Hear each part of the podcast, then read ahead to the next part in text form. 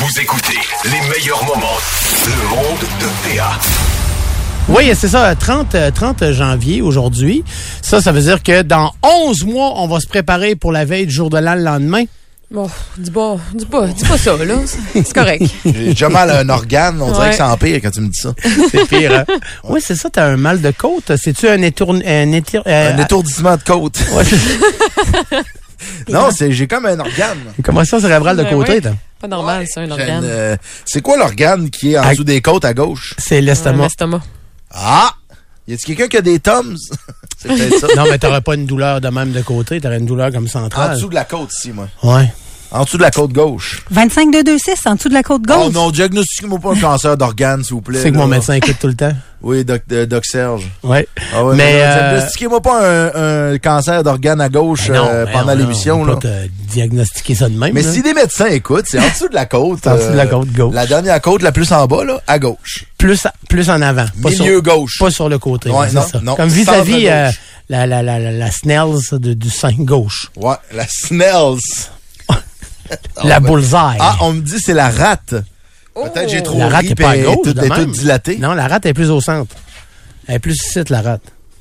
Ah, En tout cas, whatever. Ouais. Euh, tu sais, regarde, tu creveras pas J'ai un aujourd'hui. problème d'organe, mais si quelqu'un a des antiacides ou quelque chose, je prendrais. Ouais, Ouais, mais des pepsides, j'ai sûrement ça dans ma sacoche. Yes! Ah. ça, c'est une petite pharmacie ambulante. ça. Oui.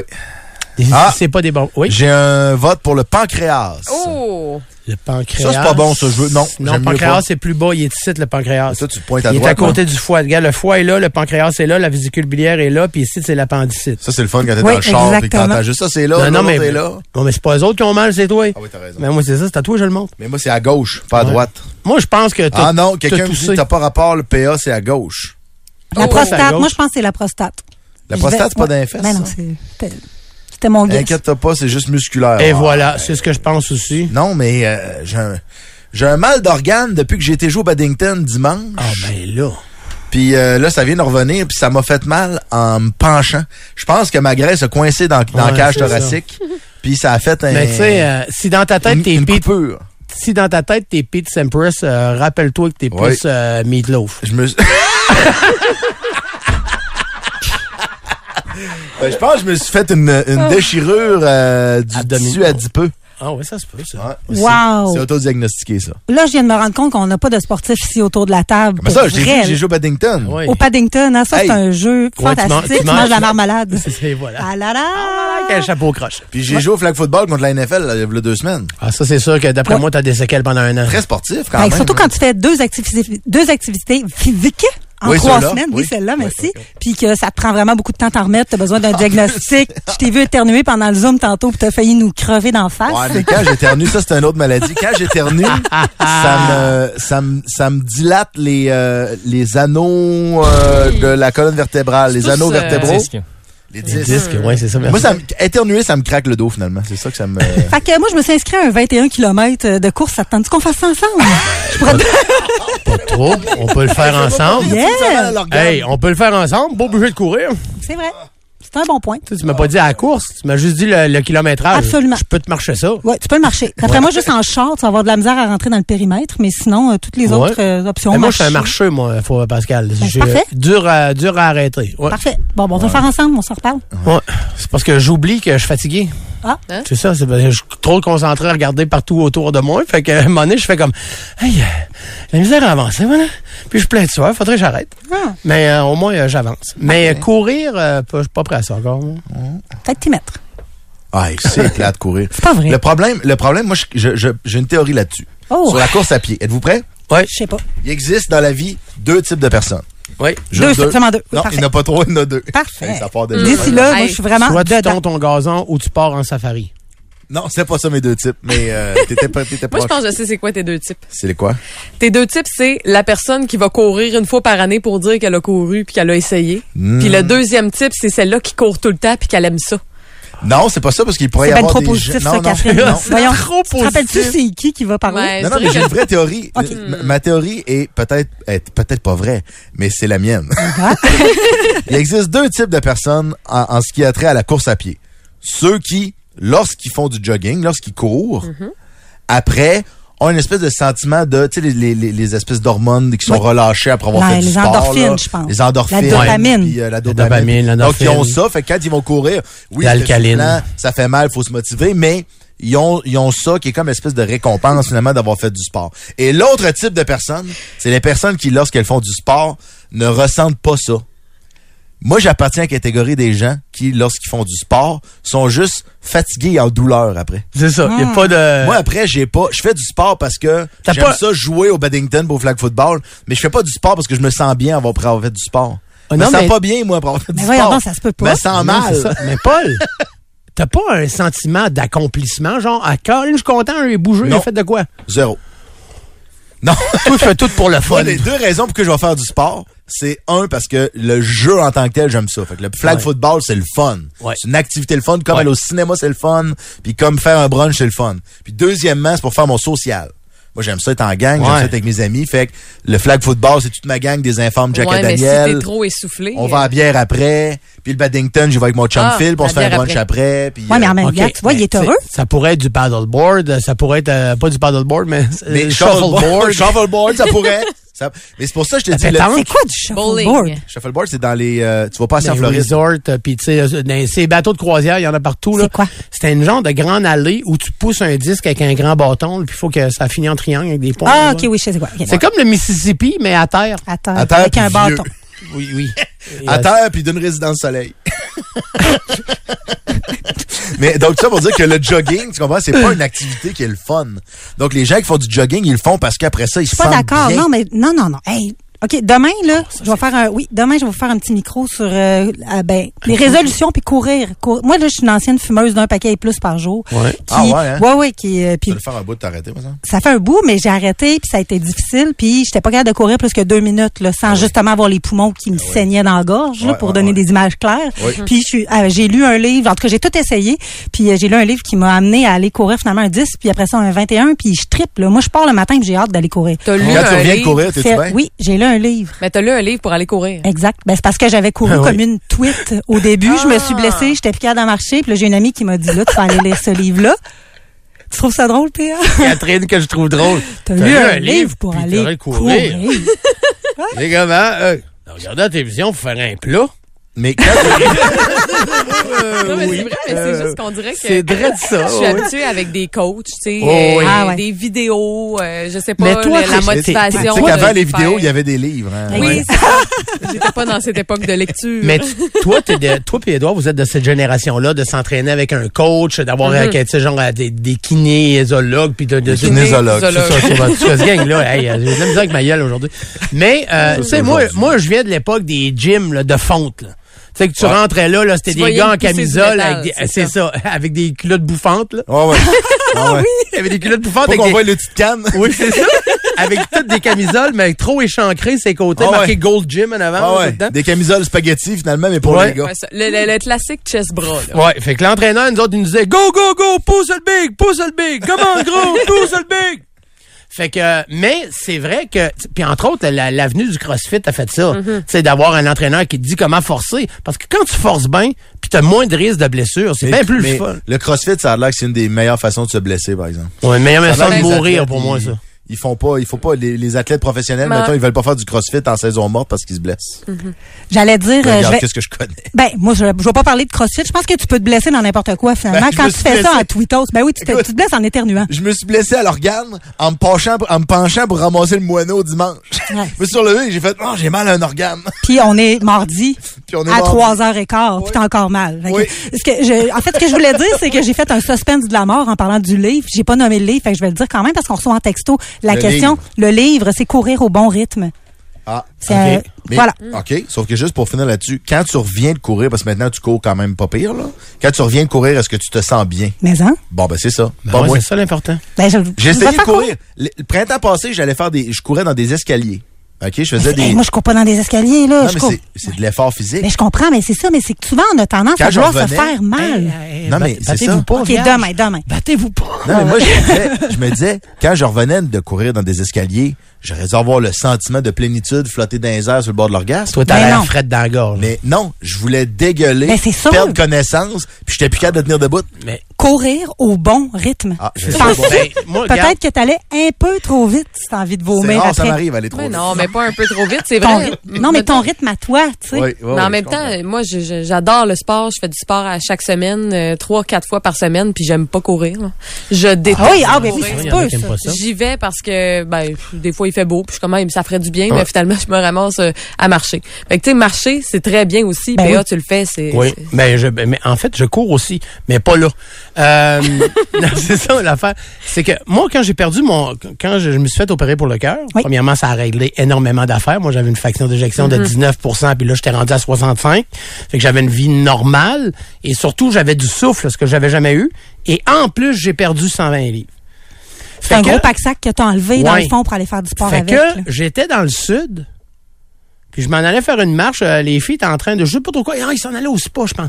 Fait que moi, j'ai fait, oh, je vais aller marcher. Puis à un moment donné, je m'ai mis à courir. Puis ça a été long avant que j'arrête. Là, Puis là j'ai fait, ben voyons donc. J'ai pas couru puis j'avais besoin de courir. J'ai couru parce que j'étais capable de courir. Ben, puis tu devais buzzer en tabarouette. Je tu devais te buzzais. sentir léger, là. Mais pas juste ça, Mais je veux dire léger c'est que je dans ton, comprenais dans ton cœur, là. Je veux dire, c'est c'est une métaphore. Quand j'ai arrêté, j'étais un peu essoufflé, mais pas tant. Mais j'avais couru longtemps, là. Puis j'étais pas tant essoufflé, mais quand même, j'étais Ouais, dans le sud, il faisait chaud pis tout ça. Mais j'avais peur de faire une crise de cœur. C'est ça, c'était ça mon. Mm. Non, Mais c'est normal que je cours de même? Puis c'est-tu comme un deux, tu sais, des fois le deuxième souffle? Ouais, Tu sais, je me disais, j'étais bien c'est un deuxième souffle, puis j'étais en train de me donner ça rough au bout, puis m'a pété au bout de la ligne. Ben non. Puis là après ça, j'ai commencé à compter mes pas, puis les kilomètres que je faisais, puis tout ça. Puis ça a pas été long que j'étais capable sais, faire un 5 km assez rapidement. Puis j'avais jamais couru de ma vie. Mon problème, moi, c'est que toujours la, la, la- la jambe gauche. genoux, non, mais c'est pas, pour tout le monde aussi. là. Moi, j'ai eu un claquage du tendon d'Achille dans, gauche. Clac. Clac. Eh, si, ouais, ça fait de mal, ça. Puis, euh, fait que, tu sais, souvent, tu sais, quand je vais faire des, des, des, des trucs où j'ai besoin de bouger le pied, des fois, ah, euh, il refait mal pour un petit bout, tout ça. Mais euh, c'est l'affaire la plus accessible, marcher puis courir. Ben, c'est sûr que ça, prend, prend souliers. Exactement. Mais tu sais, c'est ça. Après ça, chacun choisit son affaire, mais c'est de trouver le, le truc dans lequel tu es confortable puis tu es capable de te pencher pour ramasser un moineau sans être obligé d'avoir deux jours de maladie. là. Mm-hmm.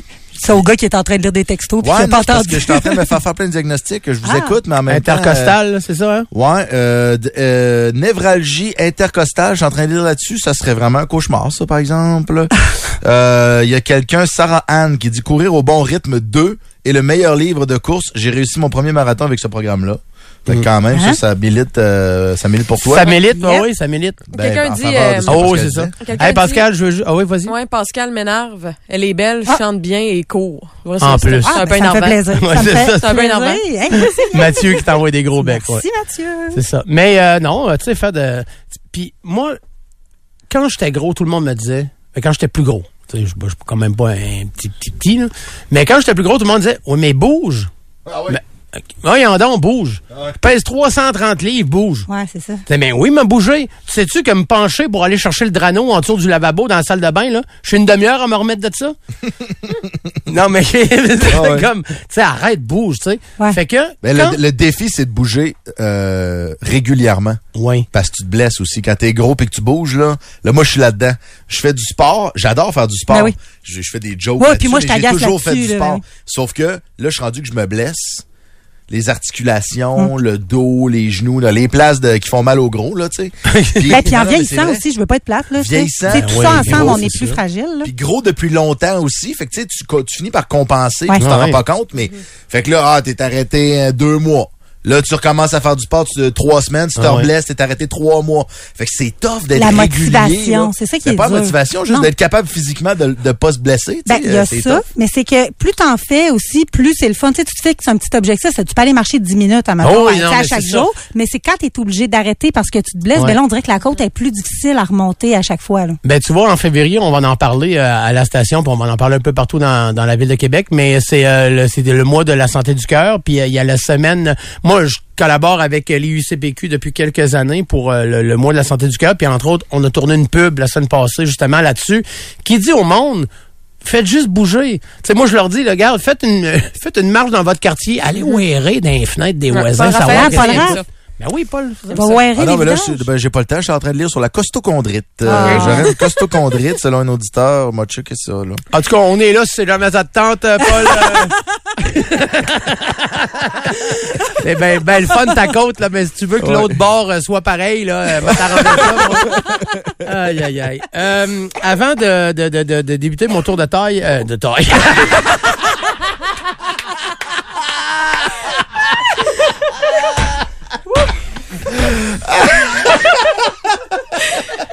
Ah, c'est le meilleur là-dessus! Oh, wow! Avant de commencer ton tour de taille. Aïe, elle était bonne, celle-là. Ah, aïe, aïe, aïe, aïe. Aïe, aïe. Oh, on me fait, on me prescrit de la glucosamine. Euh, ouais, ça peut aider aussi. Merci. Merci. C'est bien aidé On va aussi. essayer ça.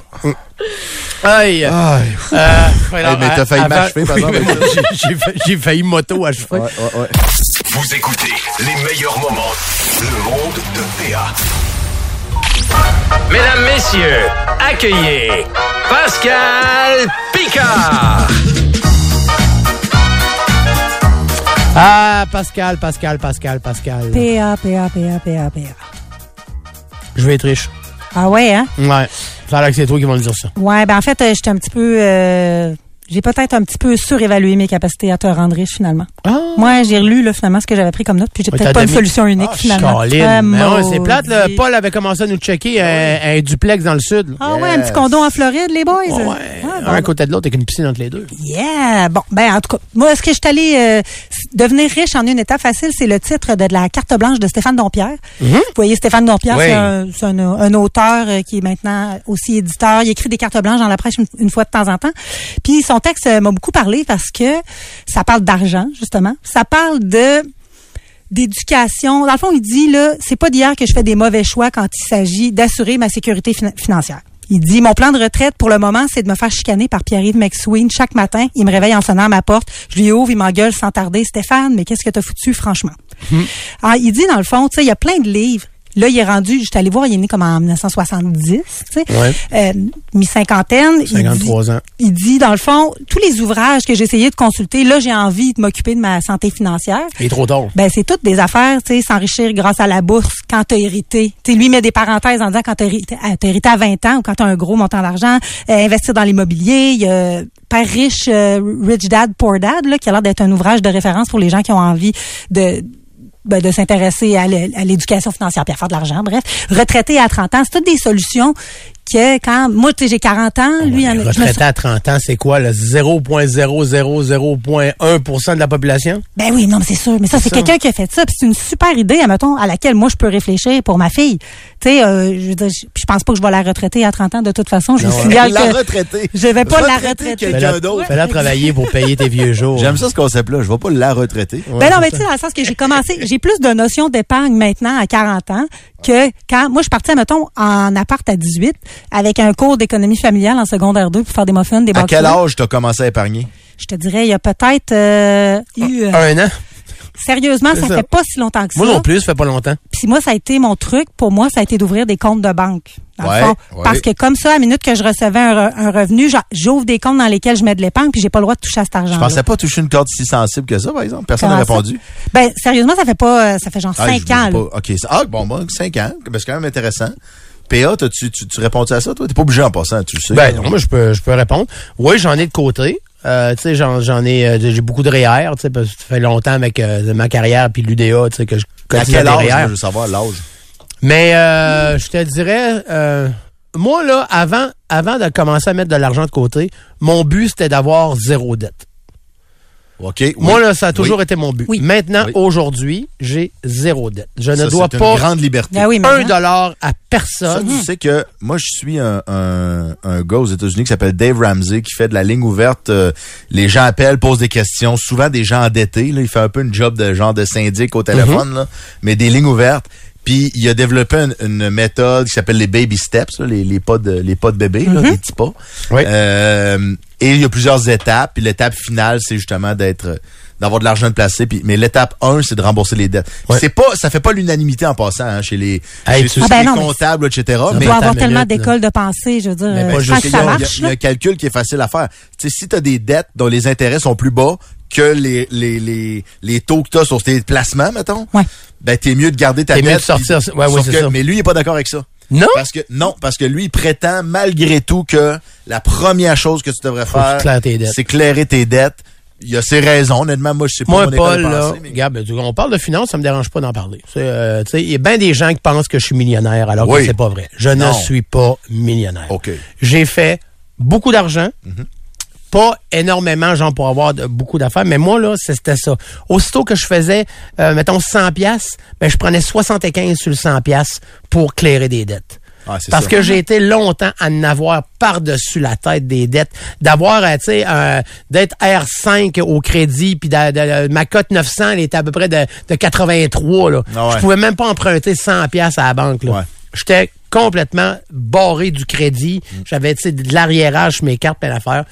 Et à un moment donné, je m'ai dit non. La première affaire, je suis tanné, là, j'en j'en dormais plus de ça. Tu sais, comme dans l'annonce qu'on fait de, de Roi Métivier Roberge. là. Ouais. Fait qu'à un moment donné, j'ai commencé à payer mes dettes. Puis je suis devenu obsédé par ça. Aussitôt que l'argent rentrait, fallait que j'en paye une partie. Des fois, si je recevais, mettons, trois chèques dans la même journée, parce que, tu sais, des fois, on faisait des, des, des contrats, puis les chèques rentraient, ben, à chaque chèque que je déposais, ben, je faisais un paiement sur un... Jusqu'à temps que j'arrive à plus avoir aucune dette. Mes cartes de crédit sont à zéro, ma marge est à zéro, euh, tout, tout à zéro. Puis moi, j'avais pris tout qu'un... Hypothèque? Euh, juste mon hypothèque. OK. Mais j'avais pris Mais quand même un gros. Ouais, c'est ça. J'avais pris quand même un gros guess. C'est que moi, quand Véro tombe enceinte, j'ai dit regarde, moi, je suis tout le temps parti sur la route. Tout le temps. J'ai pas le goût que ma fille, elle se promène entre la garderie, la maison, l'école, le ci, le ça, le là, tout le temps, tout le temps. J'aimerais ça que tu restes à la maison. Puis, euh, ça fait 12 ans. Fait que moi, j'avais pris le guess de Puis elle était confortable avec ça. Oui, mais au, pas au début, fait que c'est normal parce que tu sais, elle avait une bonne job puis tout ça, puis elle aimait ça, mais tu sais, on est bien content du choix qu'on a fait aujourd'hui. Fait que je devenais le seul salaire dans la maison, puis qui fait vivre la famille au complet, puis qui paye la maison puis tout ça, mais moi mon intérêt dans la vie, c'est de ne pas avoir de dette. Ouais. Mais j'en ai 25 de 2 pas tant que ça Moi, je suis curieux de savoir, les auditeurs, à quel âge vous avez commencé à épargner. Puis je, ma théorie, on verra au 25 de 2 ce que ça donne, mais ma théorie, c'est que ça va aller de j'ai commencé à ma première paye à j'ai jamais été capable d'épargner. Puis ça, là, c'est quand même... Puis on verra, 25 de 2 à quel âge avez commencé à épargner. Parce mais ça, ça démontre à quel point il peut y avoir aussi des inégalités à un moment donné là-dedans pour un mille et une raisons. Je dis pas qu'il y a des bonnes, des mauvaises raisons. En fait, il y a les deux.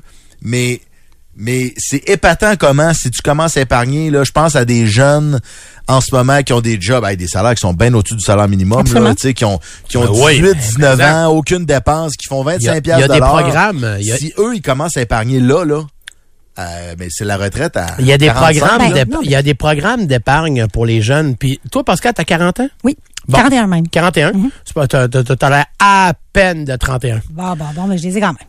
C'est bien fin. Hey, ça c'est le fun à complimenter du monde de même. Non, non, non, mais je, je, je veux, je veux que, qu'est-ce que tu veux me dire? Reste Qu'est-ce focus que tu veux moi, me dire? là. Ben oui. Reste focus. Parle-moi pas de mon âge. là. Non, non, c'est ça. Mais c'est important.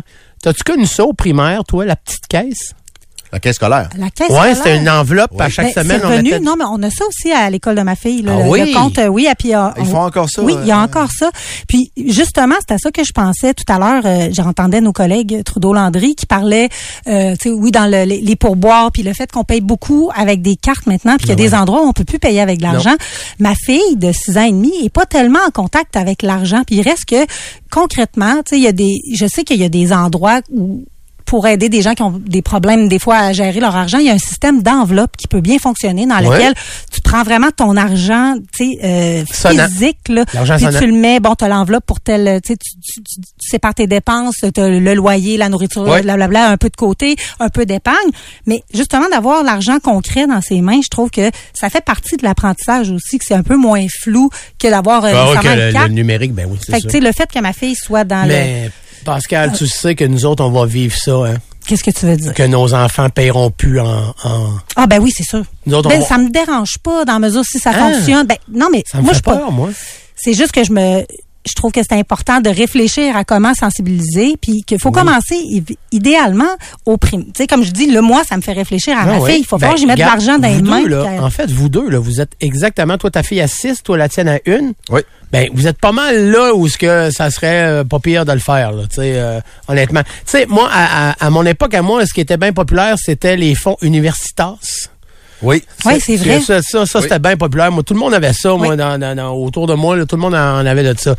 Ça, à un moment donné, mais ils sont, euh, je pense qu'ils sont aperçus que tu pouvais pas retirer l'argent si jamais la personne n'allait pas. Les cas, études supérieures, il y a Ouais. quelque chose, c'est ouais, c'est ça. Et ça, ça a fucké le chien à un moment donné, là, je sais pas trop quoi. Mais euh, oui, tu sais, il y, a- on- il y a des gens qui nous écrivent, là, tu sais, 17 ans, j'ai jamais eu un gros salaire, monoparental, trois enfants, sans pension, mais j'ai quand même des économies. C'est ça. Fait c'est que c'est, incroyable, c'est, ça. ouais, oui, c'est ça. Ça, c'est assez incroyable. C'est vraiment incroyable, tu sais, on- effectivement. on- je vois des affaires passer dans les textos. C'est toutes des bonnes réponses. Puis je trouve ça intéressant parce qu'effectivement, ça confirme ma théorie. Là. Ça va de, de- du tout au tout. Oui, là. vraiment. Mais à 14 ans, et il y a 15 ans. Donc, tu sais, donc la personne est rendue à 29. Ouais. Ça veut dire que déjà, tu as un, T'as un- un, un maudit beau pactole. Là, parce que, tu sais, mettons que tu prends ta retraite à 60 ans, là, épargner 10 ans de plus que les autres, là, c'est Ouais. gigantesque au bout du compte. Là. Mais les Quand amis- tu calcules les intérêts composés, là, c'est Ah oui. énormissime. là. Oh oui. Moi, là, j'ai j'ai- j'ai un défaut. Là. Mais, mais, euh, là, la, la courbe, je pense, sur euh, Banque nationale, euh, Ah, Banque royale, genre, c'est ça. Google intérêt composé. Là, Ouais, c'est ça. Pas compliqué. Tu veux t'acheter. Moi, je pars à Vegas, OK, au printemps. Mm-hmm. OK? Puis, mettons, c'est un voyage qui va coûter à peu près.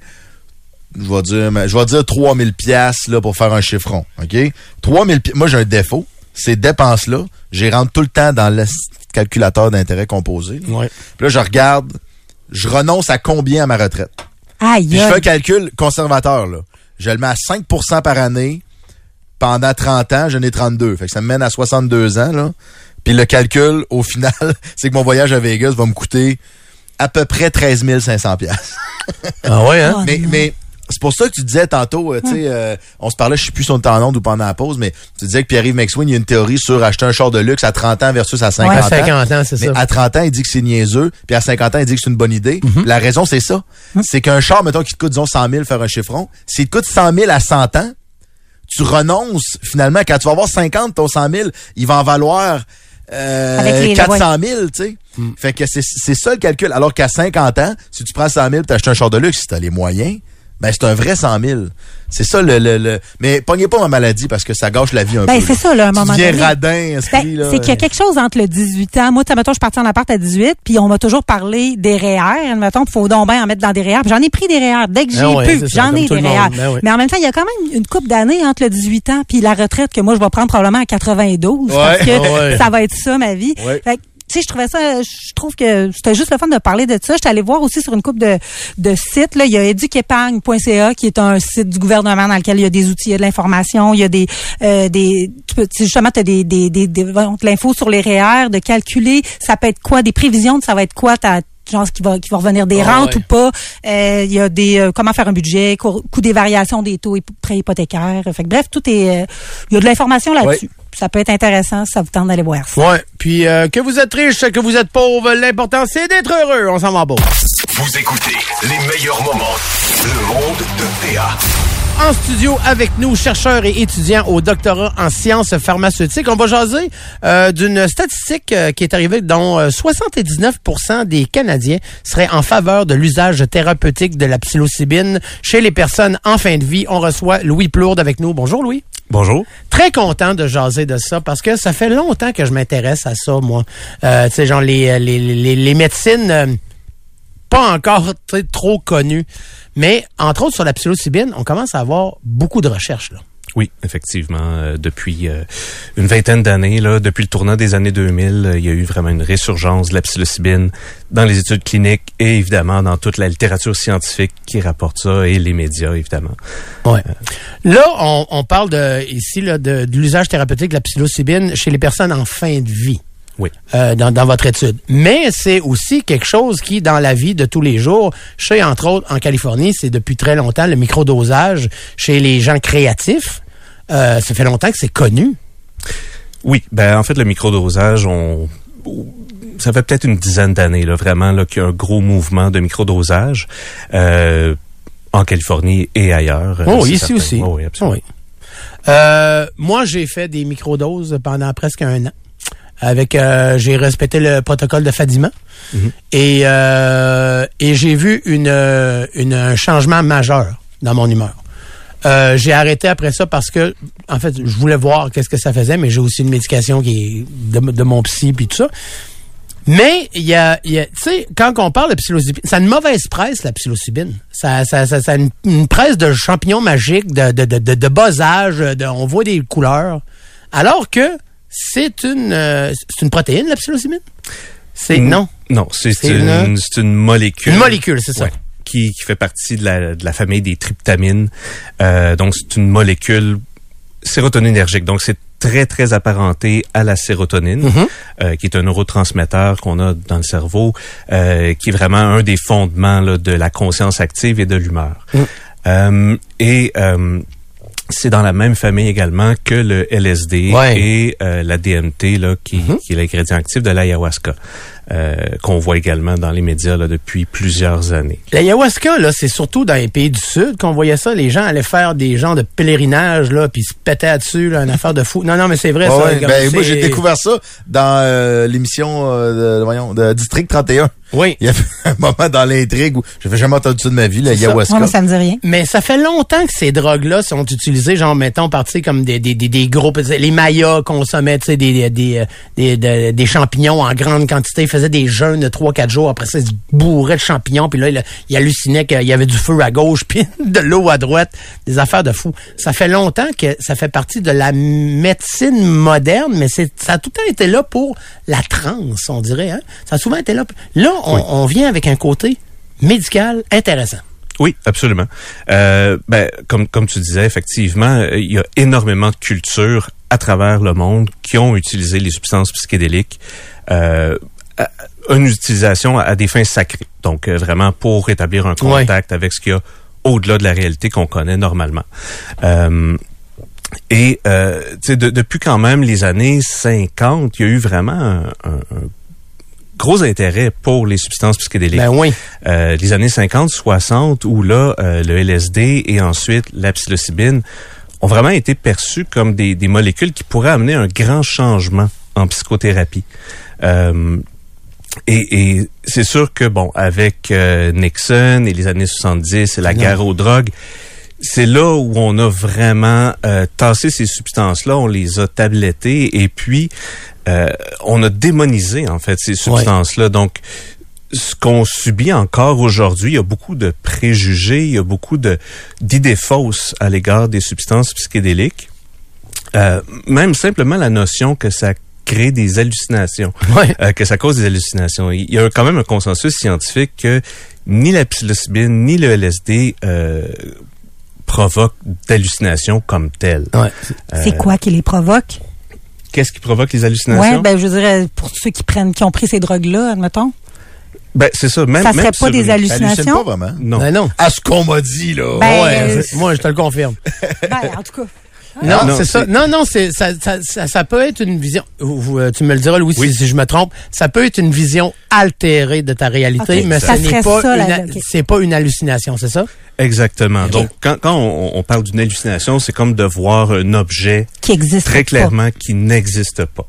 Je vois la nuance, OK. Puis ça, euh, faut que faut que ton cerveau il développe en tabarouette pour voir des affaires qui existent. Je comprends, je Ouais. comprends. Euh, j'avais écouté un reportage sur le pro- euh, comment ça s'appelait le projet MK Ultra? Oui. Oui. qui a été justement euh, sur le LSD. Oui, effectivement. Euh, bon, qui, qui était mené par euh, la CIA, et par euh, les autorités là, américaines. Euh, le problème avec le projet MK Ultra, c'est que c'était fait euh, sans le consentement des Ouais, c'est ça. individus. Euh, donc, ils pouvaient, par exemple, donner une fiole de LSD à des prostituées qui allaient mettre ça dans le verre de leurs clients. Et puis ensuite, des agents allaient suivre les clients une fois boy. qu'ils sortent. Euh, Mais attends, Louis, ils l'ont ils l'ont fait aussi avec des universitaires? MK Ultra, ben en fait, c'est, c'est, il y a eu plusieurs. C'est encore nébuleux. Ouais, Euh, c'est ça. euh, avec les étudiants, c'est sûr que sur les campus, à, à Harvard particulièrement, il y a eu des études de fait avec des universitaires. Mais euh, le projet MK Ultra est- était vraiment très euh, très underground. On n'en a pas parlé beaucoup, euh, du moins pendant ces années-là. Donc Ouais. c'était vraiment fait sans le consentement des individus, ce qui a mené à différentes histoires d'horreur où on a entendu des gens qui se jettent. euh, Oui, c'est épouvantable. Ouais, C'était c'était épouvantable. Il y a, il y a un, il y a un reportage, euh, je pense, tu peux trouver sur Radio Cannes, en tout cas, sur le projet MK Ultra. Tu vas pogner un deux minutes, là. Ben, là. Tu vas faire, pas. là, il, il- il parlait, il parle de tout. Il parle de- du LSD, de la catamine, euh, de, de- du coup, Mais Ils ont Mais- essayé bien des affaires. En fait, Oui. dans les dans, dans, dans les dans les études qui euh, dégénèrent pas là, la vôtre, hein, je me demandais euh, c'était quoi votre parcours en fait? Qu'est-ce que vous avez poussé à étudier cet, cet effet-là pour les gens en fin en fin de vie?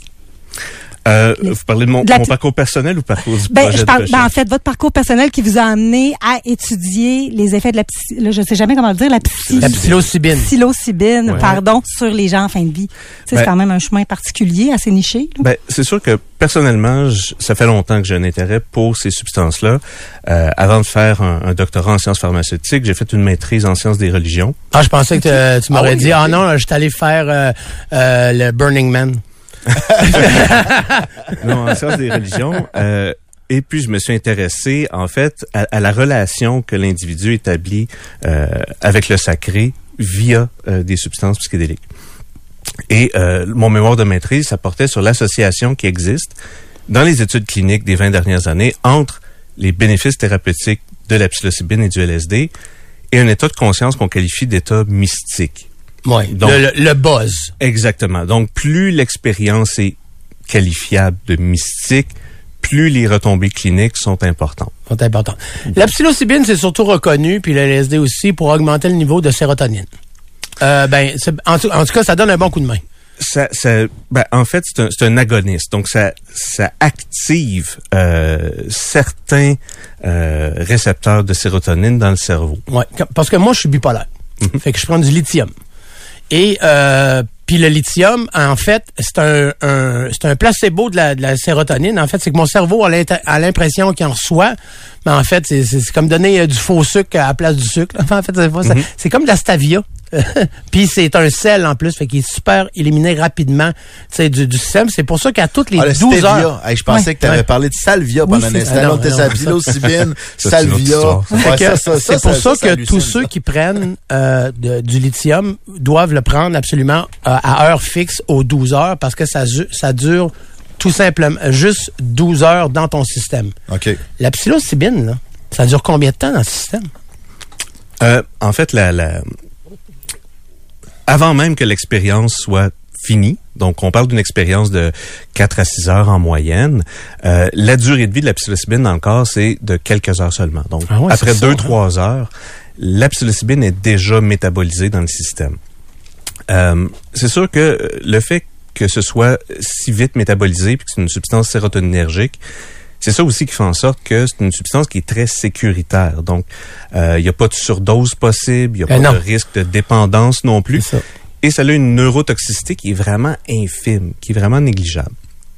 Euh, donc, c'est ça. C'est mais effectivement, pour des gens qui, par exemple, prennent des antidépresseurs, euh, qui sont des, des inhibiteurs euh, sélectifs de récapture de sérotonine, J'allais Euh, le dire. Paul, Paul- Paul Raff nous a fait un exposé de 45 minutes hier là-dessus. Donc, euh, c'est- c'est effectivement, c'est c'est plus difficile là, euh, de jumeler ça avec euh, une substance psychédélique, justement parce que ça peut causer un surplus de sérotonine Mhm. dans certains cas, ou dans certains autres cas, ça fait en sorte que la substance psychédélique n'est tout simplement pas perçue, C'est c'est- ça. ça n'a pas d'effet. Mais La- c'est c'est reçu comment dans la, la communauté scientifique euh, d'étudier les effets de la psilocybine, comme par exemple dans le cas des personnes en fin de vie, mais euh, il y a des il y a études des aussi de euh, recherche là-dessus, puis plein d'affaires. Ouais, c'est ça, mais justement, tu sais, c'est, il y a quand même, est-ce qu'il y a encore des tabous par rapport à ça? C'est reçu comment dans la communauté scientifique? Y a-tu de l'enthousiasme? Euh, Il y, a, il y a de l'enthousiasme. Euh, les tabous, je pense qu'on est quand même en train de les, de les voir disparaître. ouais, ben ok. oui. avec la littérature, puis il y a quand même un consensus scientifique.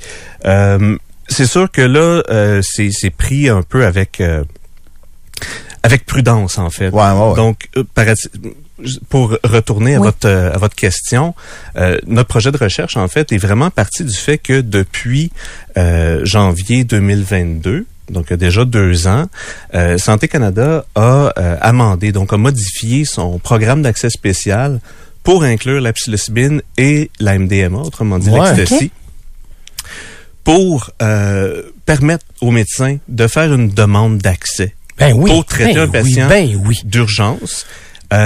Et la demande peut quand même être faite seulement si les traitements conventionnels ont échoué.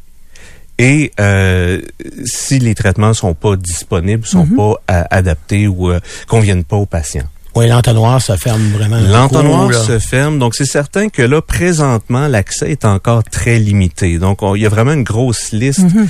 euh, de gens qui demandent l'accès et, euh, bon, ça, ça passe au compte-goutte encore. Puis c'est en fin de vie, ça, ou c'est pour traiter toutes sortes de conditions différentes? ou? On, on parle pour l'instant, euh, c'est la détresse existentielle en fin de vie et pour euh, la dépression majeure. Euh, dépression majeure réfractaire particulièrement. OK. OK.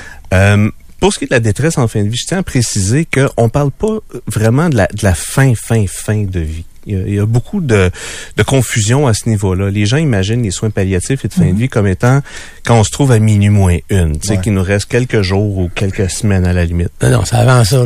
Mais la détresse existentielle, c'est quelque chose qui peut vraiment apparaître, puis même de manière très dramatique, aussitôt qu'un qu'un patient euh, a sa maladie déclarée euh, Incurable. incurable, exactement. Donc quelqu'un qui a une maladie grave, et Il peut mal vivre ça à partir de là. Faire le deuil de sa propre vie. Là. Exactement. Donc la personne peut avoir encore quand même euh, plusieurs mois, voire des années, Ben. et puis euh, subir. C'est une forme de souffrance très très aiguë, euh, la détresse existentielle. Donc on voulait voir quelles sont les attitudes et les, les perceptions, euh, et les, les craintes aussi de la population à l'égard de cette nouvelle forme de traitement là. Ça doit pas être évident. Je sais pas à quelle étape vous êtes rendu, mais ça doit pas être évident de trouver des gens pour euh, pour pour faire ces études-là, parce que des personnes quand même qui, qui sont avancées dans, dans- en âge. Euh, on leur parle de psilocybine. Euh, Est-ce que c'est difficile de trouver des des euh, des gens?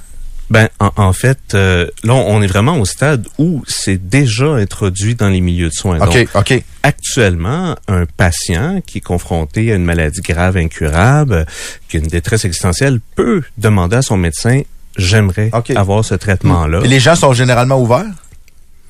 Euh, ben, en fait, c'est c'est ça. Au niveau des des, euh, des professionnels de la santé, on marche encore sur des œufs. Ok, Il y a une ouais, question de clair. responsabilité professionnelle. Ah oui. On parle aussi d'une population qui est vulnérable, des gens en soins de vie qui euh, qui ont déjà plusieurs formes de médication. Tu sais, il peut avoir des contre-indications, Ah il ouais. peut avoir bon certains risques sont particuliers à ce, cette clientèle-là. Euh, la, les gens, euh, parce que je sais que le- le- le- la prise de microdose, ça prend quand même un certain temps. Puis il faut que tu fasses des pauses aussi, justement parce que ton corps s'habitue rapidement. Très rapidement. Oui. Puis, euh, tu sais, puis à un moment donné, il n'y a plus d'effet de ça. Moi, pour avoir déjà fait du moche dans ma vie, quand au cégep, j'étais bon là-dedans, puis je savais où y prendre. Fait que euh, la première fois que j'ai essayé une microdose, j'ai j'ai zé- zéro eu de buzz. Puis c'est ça que j'ai aimé, c'est que deux jours plus tard, j'avais une petite énergie, j'avais une concentration, mais j'avais pas de buzz. Hum, Mais exact. ça a pris tout ce temps-là. Quand ils vont être en, fin- en fin de vie, est-ce que vous allez augmenter genre les doses pour que ce soit un peu plus un peu plus présent? Parce que j'ai rien senti moi en six mois j'ai rien Non. senti du tout. dans en- en- quand on parle de thérapie assistée par la psilocybine, on est très loin de la microdose. Ah ouais, Donc, hein? euh, C'est pour, pour euh, préciser, une microdose, c'est sous le seuil psychoactif. Donc, on n'est pas supposé sentir la microdose. Ouais, merci. Bon, il y en a qui vont aller un petit peu plus haut, puis qui vont aller juste sous le seuil psychédélique, disons. Donc, ils vont ressentir un effet, mais euh, qui est pas psychédélique du tout. Quand on parle de thérapie assistée par la psilocybine, on parle d'une forte dose de Ok, psilocybine. ok, on, là, on ok. parle de ça, je veux euh, aux alentours de 5 grammes de champignons. Tu. Vous avez l'air de connaître ça? Ben, assez pour savoir que 5 grammes, c'est jamais, savoir que 5 grammes, euh, je monte à la bâtisse. 5 grammes, j'ai puis, jamais fait ça, puis il me semble que tabarnouche. euh, hey, moi, euh, je te, je te, je te rase. 5, grammes? Donc, oui, c'est c'est aux alentours de 5 grammes. Donc, c'est pour ça que c'est très important d'avoir euh, l'expérience à l'intérieur d'un processus Ah thérapeutique. Ouais. Donc, Ben oui. il y a euh, quand même un suivi avec un, un psychothérapeute, un médecin. Il va y avoir des rencontres de préparation, donc où, où on va expliquer un peu qu'est-ce qui s'en vient et euh, comment réagir. Donc, il y a vraiment euh, beaucoup le, le motto de euh, tu sais, le lâcher prise. Donc, de pas de laisser couler, de laisser aller. Euh, et là, il y a l'expérience. Et ensuite, il y a un, un processus d'intégration qui est aussi important que l'expérience elle-même. Parce que l'expérience, vous pouvez imaginer qu'à 5 grammes, ça peut être assez Hey, oui, à déstabilisant, 5 ça peut être minutes, là, regarde, on, on regarde, on va dire, on, a- on, on l'a fait, le cégep, là. tu sais, par un gramme et demi, on était 10 heures bien pétés, là. 5 grammes? Ouais. Ils, ils vont virer à l'envers comme un mais, papa. mais dans un, mais c'est important par Oui, contre. mais que attends, attends, Dans un environnement contrôlé. Quand ben même, t'aurais l'environnement contrôlé que tu veux, c'est 5 grammes de moche, tu vas buzzer, chum. Ah ouais, je tu sais. vas buzzer 5 ans, là. Fait que, ouais. Fait que ça, comme, mais mon Dieu, il faut vraiment leur dire. Puis là-dedans, il y a des gens qui ont jamais consommé de psychédéliques de leur vie. Exact. Même, Tu leur donnes même, 5 grammes de moche. Ni même consommer de, de, de substances. Hey, euh, on peut-tu être chum? Mais euh, une chose que je tiens à préciser aussi, c'est que euh, lors de la séance psychédélique, euh, on a deux accompagnateurs. Donc, ce sont deux psychothérapeutes. Donc, c'est une forme de thérapie qui est non intrusive. Euh, C'est-à-dire que Ils sont là. Ils sont là, ils sont présents pour soutenir euh, la personne qui, qui, qui passe à travers cette expérience-là. Mais euh, c'est pas comme une psychothérapie où les, les psychologues vont poser des questions, essayer de creuser. Vraiment, on, on laisse libre cours à l'expérience elle-même. Et euh, ça doit se faire effectivement, euh, comme tu disais, dans un lieu euh, qui, qui est adapté, un lieu qui est confortable, qui est esthétiquement plaisant. Oui. Euh, on, on a souvent aussi un, un masque sur les yeux et euh, de la musique. Donc la musique est extrêmement importante. Même euh, de, de plus en plus d'articles s'intéressent À l'importance de la musique, de la trame musicale à travers l'expérience, donc qui module et qui aide le patient à, à naviguer à travers ces états-là. Ils sont bons boss. Exactement. Euh, L'étude, vas-tu pousser ça un petit peu plus loin puis aller vers les euh, soins de santé psychologique en institution? Parce que là, on parle de, de soins en fin de vie pour le moment. Ouais. Un auditeur tantôt nous a même écrit concernant les euh, troubles post-traumatiques. Ah oui, c'est vrai. Les- ben oui, c'est vrai, eux autres aussi, ouais. Il y a, il y a énormément de, de conditions qui sont étudiées. Même présentement, on, on a des études cliniques euh, en cours au Canada. Tu sais, on parle de euh, dépression euh, majeure, on parle même de, de troubles de l'alimentation, le trouble obsessionnel compulsif. Il y a, il y a de plus en plus de euh, pathologies, disons. Qui sont assez diversifiées, mais qui ont quand même souvent un peu une même Ouais, un lien euh, commun, un ouais. même lien, euh, quelque chose de, de sous-jacent, tu sais. Euh, et, et les psychédéliques vont aider justement à, à, à déprogrammer en quelque sorte euh, ce, ce problème-là. Mais euh, effectivement, nous, pour notre étude, c'est vraiment, on se concentre sur les soins palliatifs et de fin de vie. Euh, parce que un des avantages de la thérapie assistée par la psilocybine, c'est que ça réduit le temps de traitement considérablement. Ouais. Euh, on, on parle d'une réduction presque, ben, très très importante, là. Une, réduction majeure des symptômes euh, de dépression, l'anxiété, euh, la démoralisation, la perte de sens, la peur de la mort, puis des souffrances qui vont précéder la mort. Donc, on, on a une réduction majeure chez près de 80% des patients, et ça en une ou deux euh, séances assistées. Puis c'est des effets qui sont immédiats. Donc, aussitôt l'expérience terminée ou un- une fois le, le processus d'intégration commencé, euh, on a une réduction des symptômes et ça peut durer plus de six mois. Donc, il y a une étude même qui est allée jusqu'à En fin de vie, là, euh, six mois, c'est considérable. ouais. oui, donc euh, c'est euh, une clientèle évidemment qui a pas beaucoup de temps à perdre. Euh, et Ouais, c'est sûr. donc c'est pour ça que c'est c'est c'est là où ça avance le plus vite, euh, où, où il y a la plus grande ouverture. Euh, et également, euh, bon, nous, notre projet de recherche, c'est vraiment là-dessus. Le- moi, mon prochain volet d'enquête, ça va être de, de poser des questions aux, aux professionnels de la santé, aux gens qui sont impliqués dans les soins palliatifs pour connaître leur version. Euh, comment ils perçoivent ça, l'introduction puis l'intégration de cette approche-là dans les milieux de soins avec ces, euh, ces patients-là.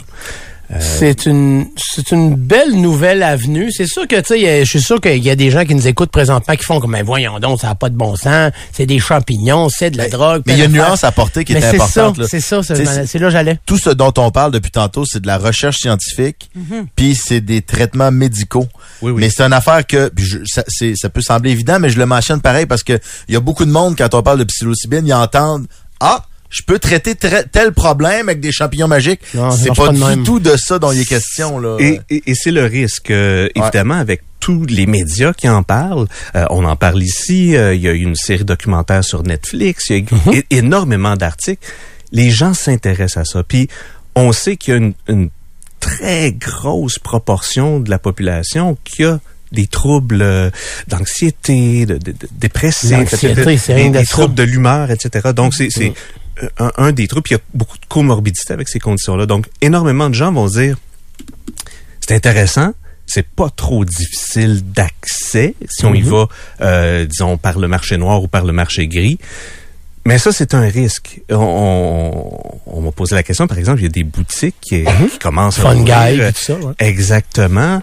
Euh, ouais, ben, en tout cas, il ouvre, il ferme, il ouvre, il ferme, il ouvre, ça, il ferme, chanceux pour y aller avant ferme. qu'il ferme, là. Ah ouais, c'est ça. T'as à peu près 10 minutes dans la journée ce qui est ouvert, sinon il y, a- il y a tout le temps un loquet à porte. Mais, mais tout ça, ça, ça risque un peu justement de nuire à tous les efforts scientifiques. Euh, vraiment, tu sais, d'établir un, un- un protocole, tu sais, de, de traitement qui qui est- qui peut être inclus, qui doit être exclu de ces traitements-là, et c'est ça doit absolument être fait sous supervision médicale. Donc, c'est pas des substances. On peut pas s'imaginer dans quelques années quelqu'un partir avec un 5 grammes de moche chez eux.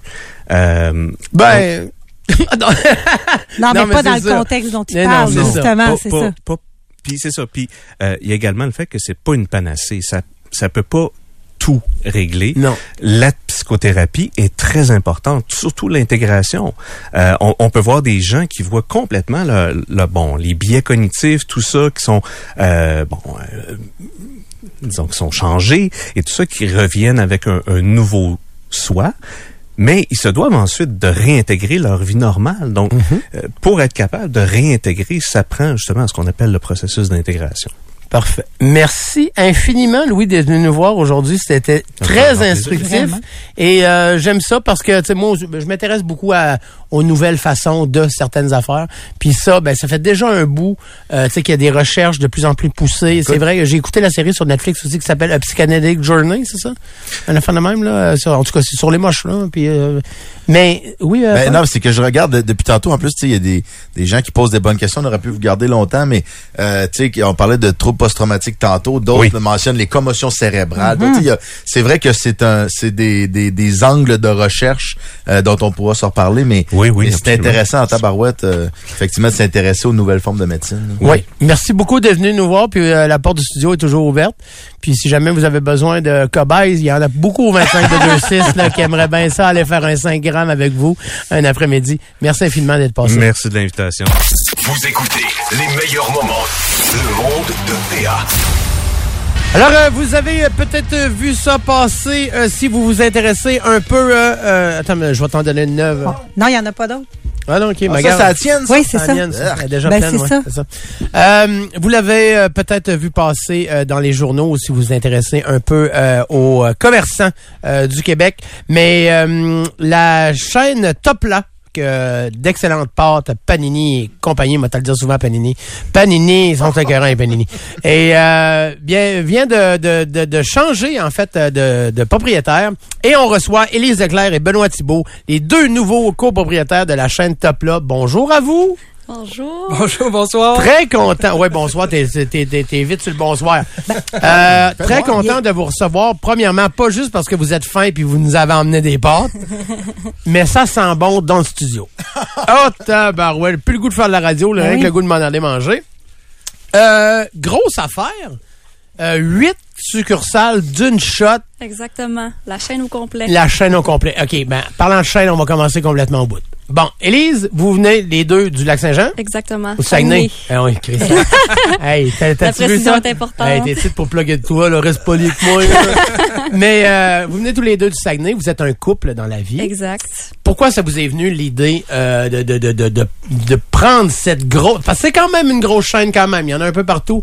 Euh, c'est, c'est quoi l'idée de le fondement de tout ça? En fait, c'est une opportunité qui s'est présentée euh, à la famille Abatiello. C'est le groupe Dufresne là, qui était anciennement propriétaire propriétaire de Topla. de Topla, exactement, qui ont approché l'équipe de Salvatore pour euh, leur offrir un partenariat, tout ça. Et de fil en aiguille, ils ont discuté beaucoup. Là, ça fait quelques mois quand même que cette transaction-là se prépare.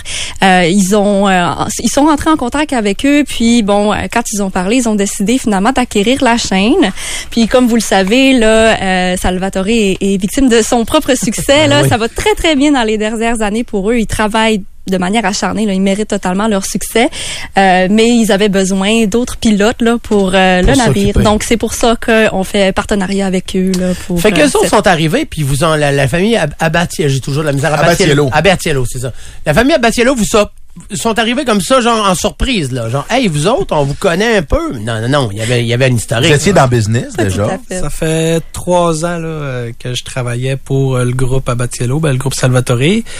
Puis euh, ben, on a de fil en aiguille, on s'est euh, ben ça allait super bien, on travaillait bien, travaillait bien ensemble, puis euh, euh, leur expansion est vraiment inspirante. Fait que c'est sûr que même euh, tous le- les gens au bureau, je pense, sont inspirés par ça. Fait que quand il y a eu cette opportunité-là, ben euh, à force de jaser là, avec la famille, ben ils m'ont demandé si ça m'intéressait aussi.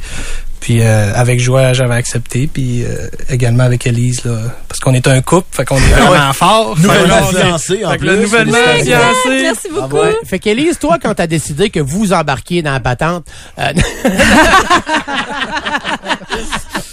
euh, on, on connaît la famille euh, Battiello parce que, écoute, le, le- le succès, entre autres, euh, de Pizza Salvatore, mais aussi très, très, très bien implanté au, au Québec euh, du côté.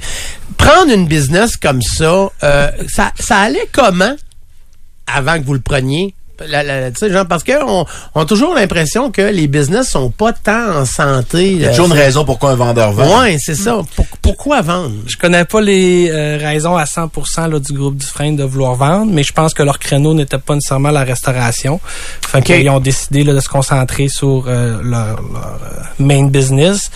Puis euh, je pense que c'est une des raisons pourquoi ils ont décidé de vendre.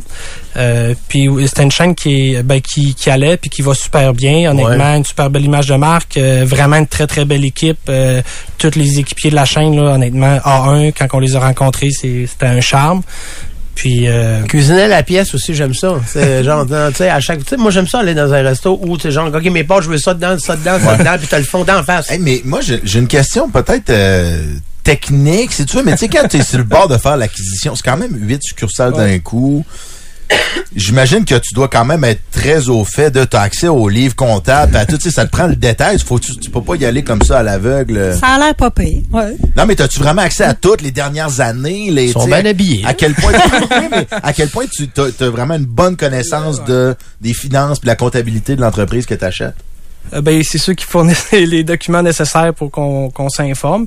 Euh, mais le groupe Dufresne, euh, c'est des gens qui sont vraiment, vraiment bien structurés. Honnêtement, ils nous ont vraiment bien accompagnés. Puis ça, ils ont vraiment facilité là, la transaction.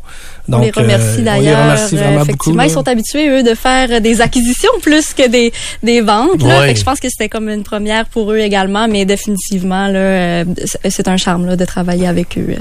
Si on part de comment est top là présentement, où vous voulez, toi t'es quand Élise, là, où tu veux emmener ça, Élise, le top là? Où tu veux nous emmener ça? Dis-nous, puis on va te suivre. Ben définitivement, on veut aller loin. Puis, euh, tu sais, on a vu là le succès des des, des Abatiello. Puis, on veut euh, assurer là que nous, dans nos succursales, ça va bien, que nos restaurants qu'on a sont en santé, puis que tout le monde est heureux, puis qu'on est capable de bien servir le client. Puis, par la suite, une fois que tout ça va bien, un peu à la méthode euh, des de, des Abatiello, ben on veut amener la chaîne dans un plan d'affaires un peu plus euh, vers l'expansion ouais, là, ça, ouais, exactement.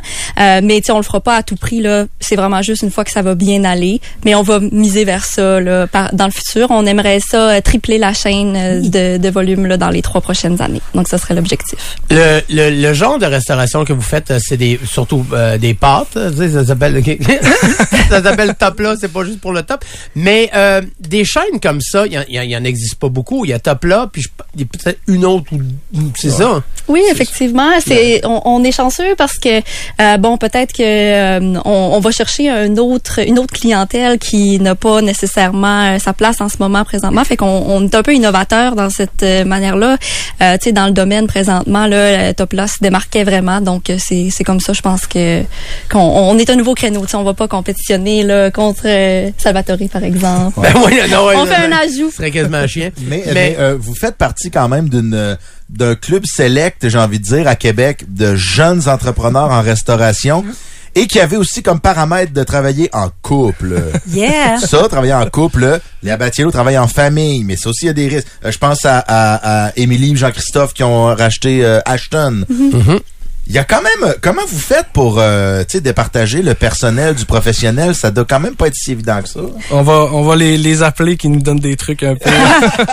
Mais j'aimerais prendre la balle au bon. Moi, j'aime toujours dire qu'une de nos plus grandes forces ensemble, c'est de se chicaner puis de se réconcilier. Puis Ah mais oui. c'est nouveau pour nous aussi qu'on travaille ensemble. Là, ça fait quelques mois seulement. Puis euh, bon, la force en fait est vraiment présente. Fait que, Ouais. effectivement, on est capable de faire la séparation entre personnel. Entre le personnel et, euh, puis le professionnel. ouais, exactement. Huit succursales pour le moment. Y a-t-il un objectif?